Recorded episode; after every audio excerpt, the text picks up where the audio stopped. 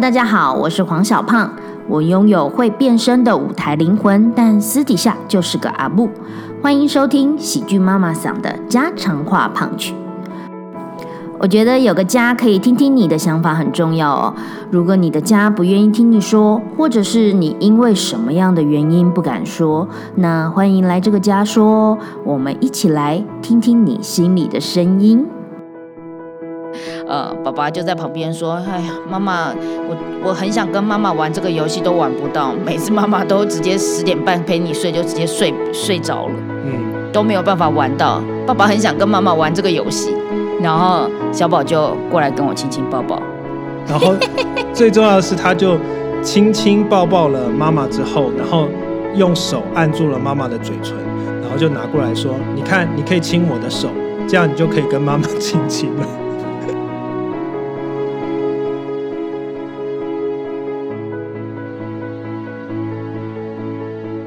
Hello，大家好，欢迎收听家常话胖曲，我是小胖，我是小美。我看到有一个网络的文章，觉得很有趣，它是一个插画。那它画的是后面有一个公车，公车上面就是很多人，然后上面写的就是你的家族的历史。然后其中那有一个人挡住那个公车，那是你。然后你的小孩正在过那个马路，对，在划手机，完全不知道到底上一代发生了些什么事情。那今天想要聊聊什么呢？你会不会重复上一代的悲剧？我我不会。好，聊完了，谢谢大家。这话题就这样跳过了，没有啦。如果我们在上一代的人身上受到的一些呃觉得不那么舒服，或者是一些不好的记忆，当我们有了小孩之后，当我们要教育下一代之后，这件事情会不会重复？对啊，所以我会觉得说，那个卡通我看，呃，那个插画我看的还蛮有感触的一个点，是因为呃，完全能够理解说，我们正在尽量的呵护我们的下一代，尽量的去有意识的对抗，或者是去理解我们的家族所带给我们的影响。今天想要聊的是这个话题吗？是。但是因为刚才突然间讲到对抗，我我觉得很多人是是用对抗的方式啊，比方说我们最知道的有一些，比如说你的上一代可能有酗酒的习惯，所以或者是有吸烟的习惯，所以下一代可能会选择的，就是在你这一代，你可能会选择就是滴酒不沾，或者是完全不抽烟，一闻到烟味就觉得说啊很讨厌很讨厌，所以这个是一种，就是说完全就是。远离他，刻意的去逃离他，或者是其实，哎，我我我也知道说，有些人他可能在小时候他有这个家暴的经验，所以他很害怕任何形式的在他面前展示的暴力，好，所以他一有这样子的暴力，他的那一个呃情绪反应啊，或者是他的防卫机制啊，就会启动。像我自己就有一个还蛮明显的感觉，就是呃，我爸爸喜欢打麻将，嗯，每一天我印象中周末很少带我们出去玩，可是呃，好，当然还是有，可是我印象最深刻的就是他周末的时间很长在呃麻将间进行，嗯，然后那个时候呃麻将间就是烟雾弥漫，那我们要去到麻将间找爸爸。这样子的感觉，嗯，所以呃，我对于会上瘾的这种游戏是非常排斥的，嗯，呃，对于如果我的伴侣是喜欢打电动，他影响到这件事情，就是如果喜欢打电动，有更别说麻将了哈，嗯，基本上我就会直接剔除。我觉得这个绝对是一个上一辈的影响，它可以让我呃印象非常深刻的一个点是，我觉得那个家庭的时光就是好像没有被陪伴，嗯，所以对我来说，这应该是一个关于家族里面的一个最深刻的感觉吧。我我我同意的一个点就是说，我觉得陪伴这两个字是大部分的时候我们在上一辈里头特别缺乏的，可能。老实说，我一直说我们是特殊的一代，因为在我们这一代以前，我们很少会听过什么叫做爱的教育，我们比较少听到什么叫做陪伴，因为有一件事情是很难改变的，就是在我们这一代之前，大部分的时候都是贫穷的，大部分的都是白手起家的，所以你要去面对到的就是，好像一开始你就要很努力、很努力的冲刺你的事业、你的工作，以至于说其实都是在没有基础上面去建构一个新的，就是每一每一个人都好像需要这样子，所以尤其是到了我们这一代时候，已经啊，我们的上一代可能开始渐渐的不是只是有一个。呃，男主外女主内的这个概念了，开始有所谓的双薪家庭的概念，那就会是爸爸妈妈全部都出去工作，所以我们大概这个七零后或者是八零后、九零后这一辈的人，就比较多会感受到，比如说什么叫做突然间有一个名词出现，就叫钥匙儿童，就是说你就是会回到家的时候，就是只有你给你一把钥匙，然后可能你回到家之后。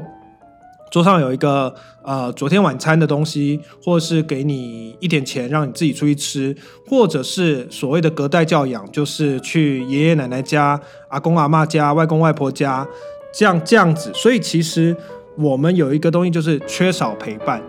以至于我想蛮多的父母亲，就是跟我们一样，现在变成父母亲的时候，我们都会觉得说啊，其实陪伴很重要，可是也会感受得到。就突然间，在我们这一代也会感受到那个陪伴的难，因为我们如果你不是一个好像呃家境中等以上的，你还是需要说很长的工作时间，你还是需要说两个人都出去工作的时候，其实那个陪伴也会少很多。以至于我想，刚才小胖讲的就是，其实回到家里能够有跟小孩子相处的时间的时候，那段时间其实是很重要的。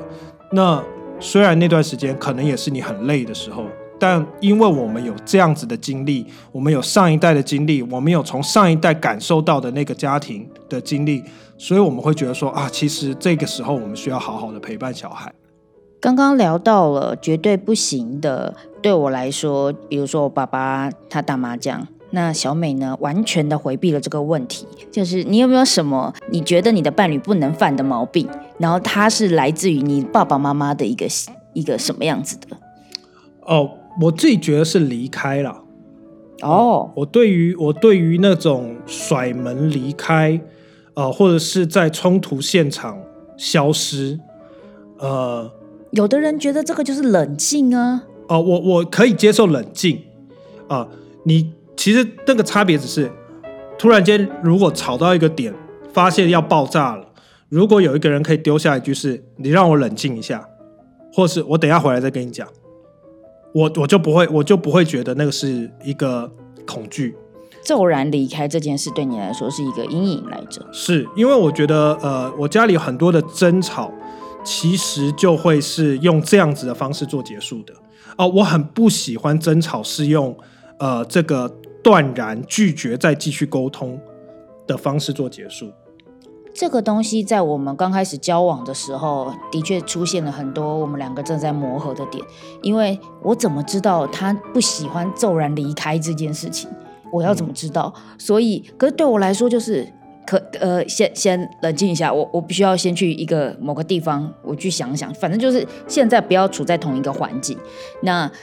像这样子的状况呢？一而三，三再而三的时候，我们去把这件事聊开。那小美也有分享，她是因为来自于呃小时候的一个记忆。那我也有分享，比如说对我来说，嗯，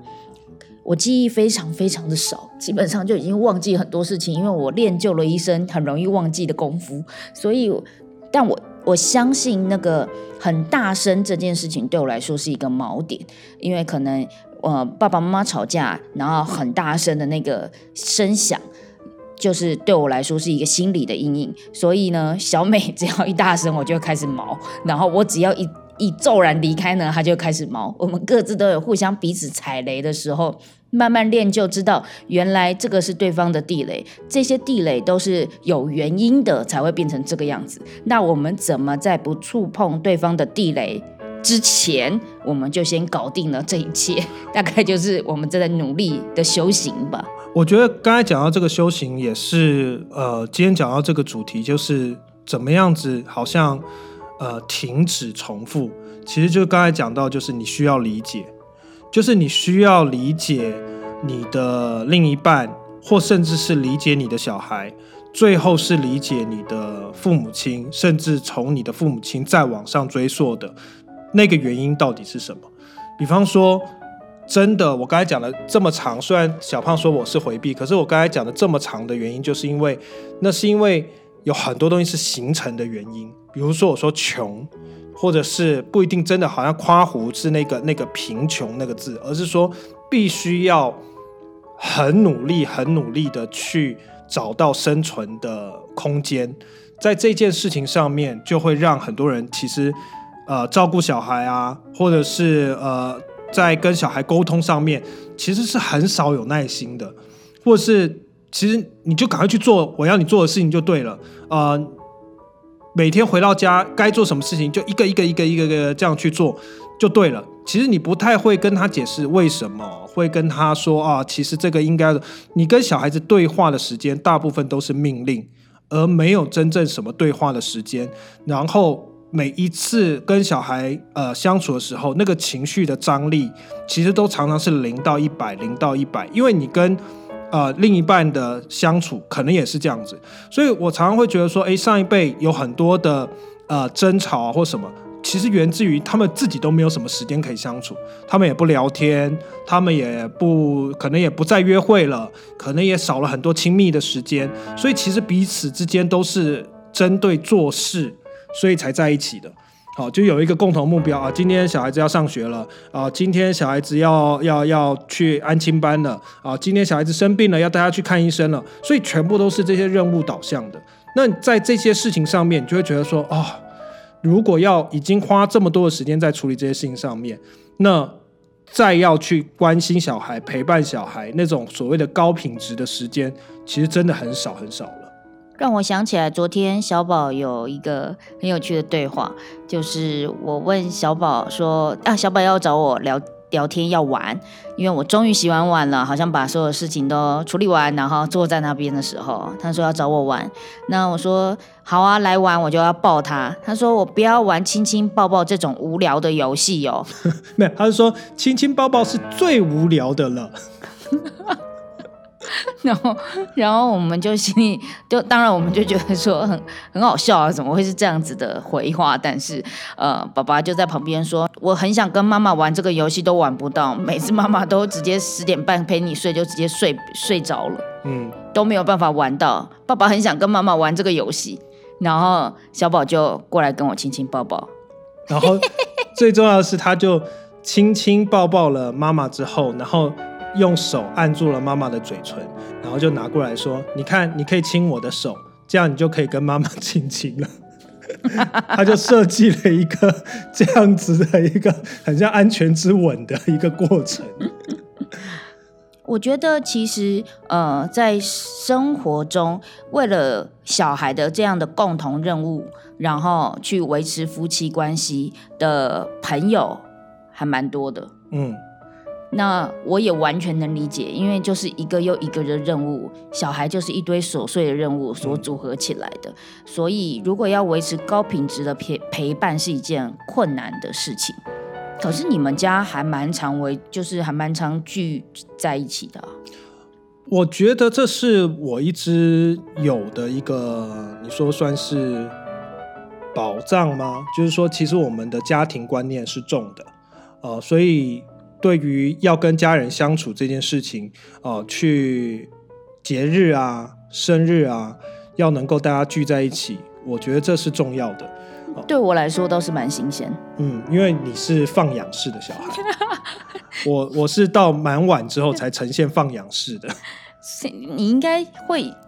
呃，认识你的岳父岳母的时候，有一点在这件事情很傻眼吧？其实也不会了。其实你也能理解，我也能理解，我也能理解，因为其实我身边蛮多的朋友，就是我我所所谓到了我们这一辈之后啊，有蛮多的父母就是很早就把小孩子就是让他离家，就是十八岁就开始打工啊，然后到外面租房子啊，就是到了上大学之后就很少回家的。呃，因为我读的是大学是读的是桃园的学校，然后我是住台北嘛，其实很多的。同学从那一刻开始就已经在外面租房子，基本上就没有再呃回家过，就是没有在住家里过。我来聊一聊我这个放养有多特别。我爸爸呢是呃中华电信的员工，有一次我要去中华电信缴费，然后我就打电话在他公司楼下打电话给他说，把我来中华电信缴费，然后他就说，哎，好，那有什么有遇到什么困难吗？我需要下去吗？没有困难，好好，那就这样，拜拜。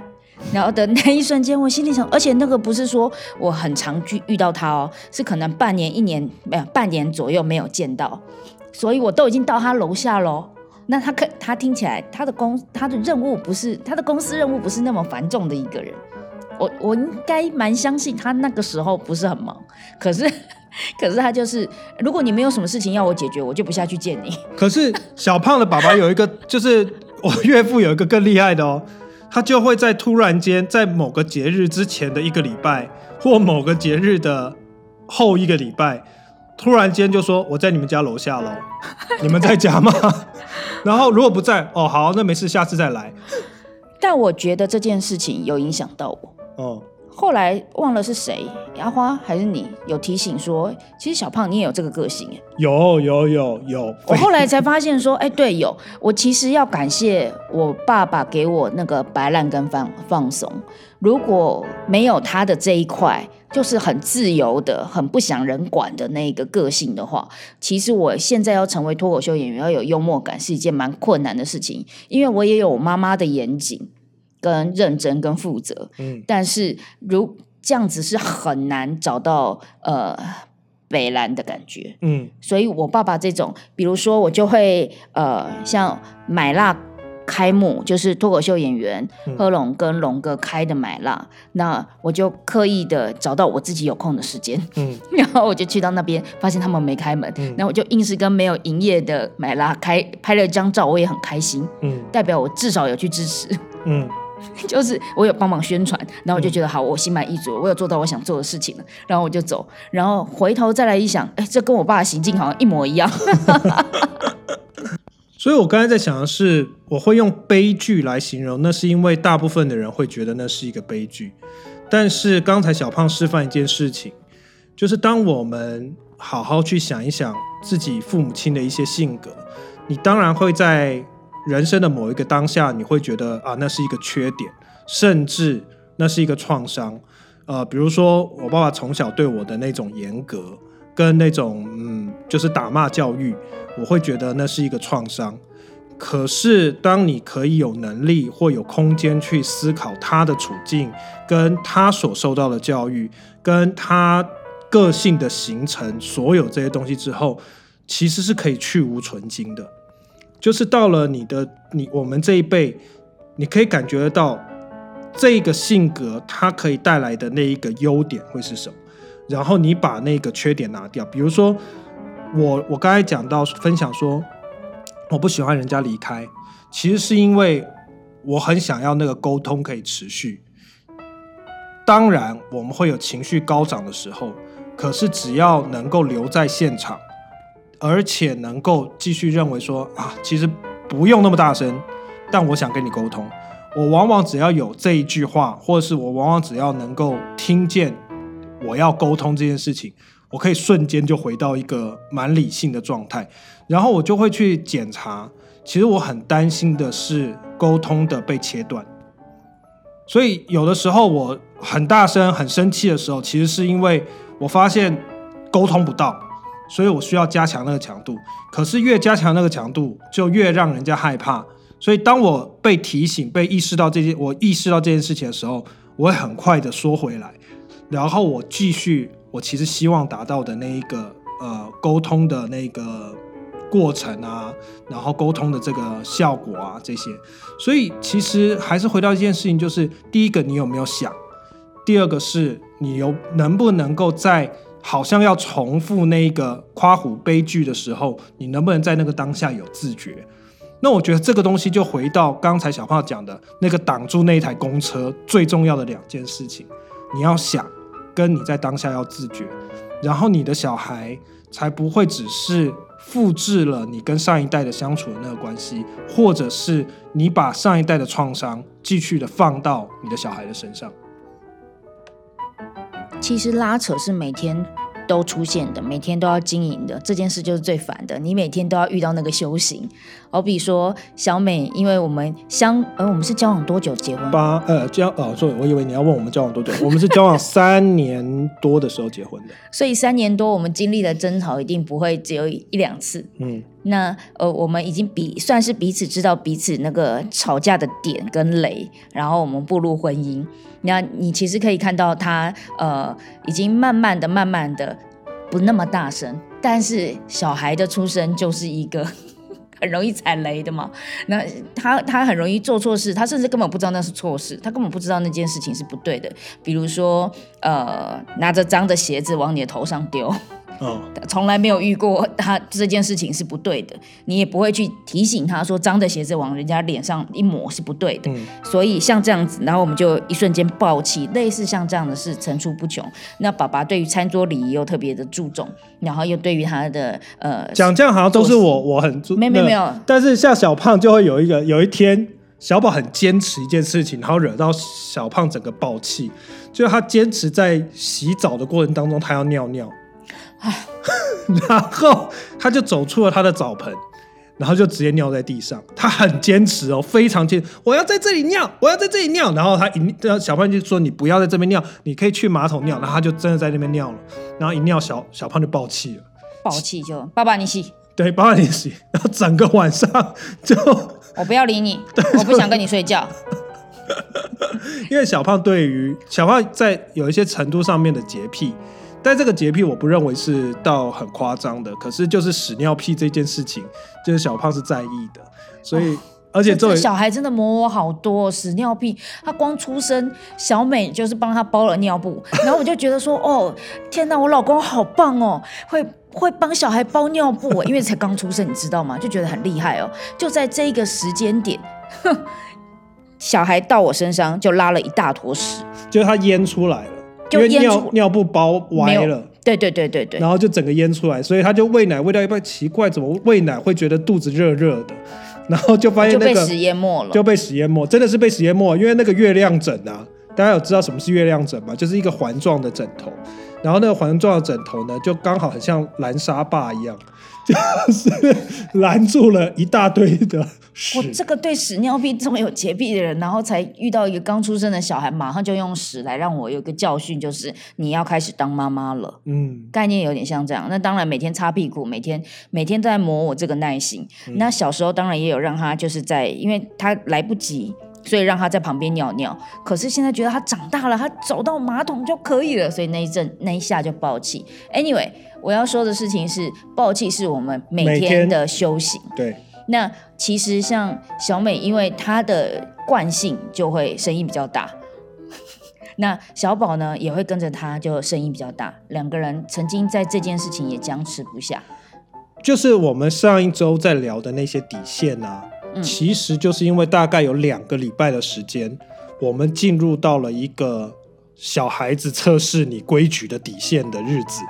所以几乎每天晚上都非常的紧张，张力都很大。可是呢，大概就是这两三天吧，我有感觉到一个很大的改变，就是他的底线测测试期结束了，就他开始知道，哎，好像这样，他其实人生过得比较好。为什么要一直去踩底线？对，就是他不需要一直去测试底线，他只要做完事情，哎，所有事情都会很顺。所以我就觉得，哎，他这两三天，他昨天晚上做了一个创举呀，就是他自己吃饭，然后因为我煮了水饺，我本来想说煮十颗，然后因为小胖晚上吃的比较少，所以我想我煮十颗，小胖可以吃个三四颗，然后就喝个汤，吃个菜就好了就好了。但是昨天晚上呢，他大概用十分钟的时间吃完了十颗水饺，酷毙了吧？酷毙了。十颗，而且还不是只有十颗水饺哦。他十颗水饺吃完，还吃了一盘小黄瓜，还有水果，还有荔枝，然后还要苹果，而且他在吃饭之前还吃过了点心。所以其实突然觉得人生过爽爽也蛮好的，干嘛去踩底线？然后吃完饭，吃完水饺去洗手，还边跳摇边说：“我好幸福哦，我真是个幸福的孩子。”对，所以其实其实我我我常常会觉得，呃，因为我们如果没有自觉的时候，比如说我们上个礼拜讨论底线，如果我们没有学会，比如说没有任何一个 information 告诉我们，其实小孩子不是有那个恶意的，他就是在建立规矩之前，他就是要走过这个过程。那我们可能一直都心想着，就是糟糕了，我养出了一个逆子，我养出了一个逆女，然后就是，所以小时候我们常常听到的那些负面的词汇。其实都是父母亲的那个，就是心里头的开始累积一种对小孩的成见，就是什么败家子啊、废物啊、笨蛋啊这些很糟糕的词汇，就是因为其实那种累积就很像夫妻吵架，每一次都会翻旧账之后，你拿出来的其实都是创伤，所以父母亲也受伤，然后这个创伤也复制在小孩身上。可是如果你知道，他就是有一个行为的过程。那你就不会把这件事情变成你的创伤，你会在那个当下会觉得说啊很生气很生气，可是你有理智的时候就觉得说 OK 这个是一个过程，过了我们就过了，所以你会发现哎真的过了的时候，你会觉得说啊他又长大了，所以你心里头就会有蛮。感激，或是蛮觉得有成就感，因为你好像又一个阶段又一个阶段这样下去。那我就觉得，在这个方面，你对小孩的那个正向的那种教养，就会慢慢累积，慢慢累积，慢慢累积，以至于说，你就不会好像在上一代领受的这些东西，就一直在重复在他的身上。举例而言，像大声这件事情是小美要拉扯的事情。她不管是跟我相处要拉扯，她跟小孩相处也要拉拉扯，因为她脾气一来，有时候就会声音比较大声。然后发现小宝呢，也就跟着大声，两个人就大声僵持不下。那。等到呃小美开始觉察，然后开始很努力的压抑自己，调试自己，然后用好好讲。他们开始有一个仪式，就是好要要开始进入那个无限巡逻的巡回的时候，他就把他抓着，两个人坐下来，然后好好的。进行一个心灵的之旅，就是你会看到两个人很像要传那个那个传功了，就是两个人就要盘腿内功，对，两个人要盘腿，然后看着我，你发生什么事情？为什么会这样？对，爸爸希望你怎样？对，就是然后他他就会慢慢慢慢慢慢的，我们就会进入到一个两个人都冷静的状况。这也是我刚才讲的，就是我还是希望说那个沟通能够一直维持下去，所以他爆哭。大声，各种这样就是其实是拒绝沟通嘛，所以我也要拉回我熟悉的场域，然后他也能够比较觉得有安全感的场域。因为如果我大声，他的安全感跟信任感也会被破坏。所以如果我们两个人都用一种比较平和的态度去解决的时候，诶，如果我多这样跟他聊几次，聊完我们也抱抱，聊完我们也能够就是好像很亲密和解和解。然后这个过程多了之后，我发现他就知道我不需要去经历爸爸的生气，我就可以把所有的事情就可以做好。这就是那个底线测试结束，或者是他也不需要用大声来抵抗你的大声，他因为他就觉得好像大声就赢了，你们两个人就互相叫嚣。嗯，他们开始发现不同的轨道，所以呃。刚刚聊到一个很重要的点是自觉，就是我必须要有有所觉察，上一辈呃给了我什么，然后我必须要进行一个，那我选择成为什么样的我？嗯，呃，不是说那些所有的好处它伴随的都是坏处。嗯，每一个东西都一体两面，每一种性格它也都会有你不是很想要的一个点。我在教学的时候，很常跟同学们说，像我们都很羡慕外向的人，他拥有好的人缘。可是拥有好的人缘，必然的你社交就会很多，你要常常去呃处理人际关系，那个就是你不想要面对的点。所以你才会变成一个内向型的人格。那你可是你成为了内向型的人格，你又羡慕了外向型的人缘好，这个东西就是你折磨自己的点。嗯。每一个性格，比如说外向，他有好，他有他的坏，你就是不想要接受他的话，你才会变成现在这个样子。所以，我们就要努力的去调试。好，我是内向型人格，没有问题。那我想要拥有好人缘，好人缘不一定是广人缘，我可以是深刻的呃人缘，是一个有深度的，是很知心的人缘，他不用天天要。常相守，天天要接触，可是每次见面都觉得彼此的心很贴近的。那我身边就有好几个这样子的朋友，所以明明我是内向型人格，然后我去接受了跟自己有相关的每一个性格都是这个样子。所以刚刚聊到了自觉，也就是呃，我当我有了自觉，我就可以选择成为自己。我觉得自觉是最好的过滤器。呃，因为在自觉的当下，你也在思考，呃，你的过去，然后这个当下，甚至是思考你跟一个对象，比如说小孩，比如说太太，呃，任何人，包括你的朋友，包括你的工作伙伴，你跟他的关系的未来。所以那一个当下的自觉为什么会变得这么重要？第一个，它是不重复。第二个我觉得很重要，就是他就在创造一种新的关系，所以他不只是截断了那个重复，而是有了很你自己专属的一种创造。所以你不是你爸爸妈妈、爷爷奶奶、外公外婆的一个综合体，你是真的能够活出你自己。那你觉得？你接收到爸爸妈妈给你到呃什么样子的优点呢？我觉得有一个很重要的东西，就是上上一次讲的，就是照顾。哦，就是一个是照顾，一个是责任。哦，这件事情就是我是不可能放过我自己，就是我不讲的比较严重，是不可能放过我，就是这是我对我自己有要求。嗯，呃，所以其实尽可能的，我不会让。呃，我是一个危机各种危机意识感很重的人，就像上次讲的，我是悲观而积极。呃，就是我会预预测到，比如说呃，最基本日常的，就我会预测到冰箱的食物的不足，在我的脑子里头是有一个这个标准战备存粮、战备存粮库存量的。啊，然后再来就是我会蛮意识到呃身边的人的健康状况。然后再来就是，我会蛮意识得到身边人的情绪状况，啊，所以所以随时都在 sense 周围这些东西是，呃，你说读空气吗？对，它其实甚至就是细到去读那个空气，所以这个照顾不只是，呃，我身边就有一个 X 光机。对这个，你知道我去看中医的时候啊，都不是我在讲话，我老公会帮我讲他最近大几次便，然后吃东西吃了什么，然后睡眠状态，睡眠状态，然后痘痘哪里哪里长，然后中医师就不用听我讲哦，就听他讲，然后再看看我，大概就可以开药了。对，所以其实这种呃，就是 sense 到周周围有些。不一样的这些呃改变啊，或者是这是我我觉得我我妈妈跟我爸爸都一直在教导我的东西。性格上面我会觉得有一个点，嗯，就是我自己觉得呃，你妈妈是一个非常圆融，然后非常会缓和气气氛的一个人，嗯，然后有时候觉得其实你很。你也很喜欢，很 enjoy，嗯，我自己都觉得哦，跟他相处好如沐春风哦。其实我身上也有我婆婆的影子，嗯，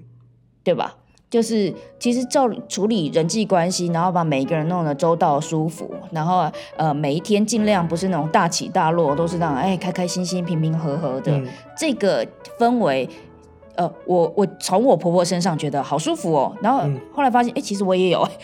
原来我也有这个能力，对我也有，难怪。难怪我是小美的挚爱，所以这样子你是说我有恋母情节吗？没有，可是这个是难免的，我知道，我知道了，不是说恋母情节，而是对，你知道在为什么我会选择这样的伴侣，他是一定是有原因的，是是是，因为你觉得你看到了某一种其实从父母身上你欣赏的那个优点哦，就是比方说我很欣赏我爸爸在做任何事情上面他的那一种钉钉。就我爸爸是一个做任何事情，他都会希望可以做到第一名，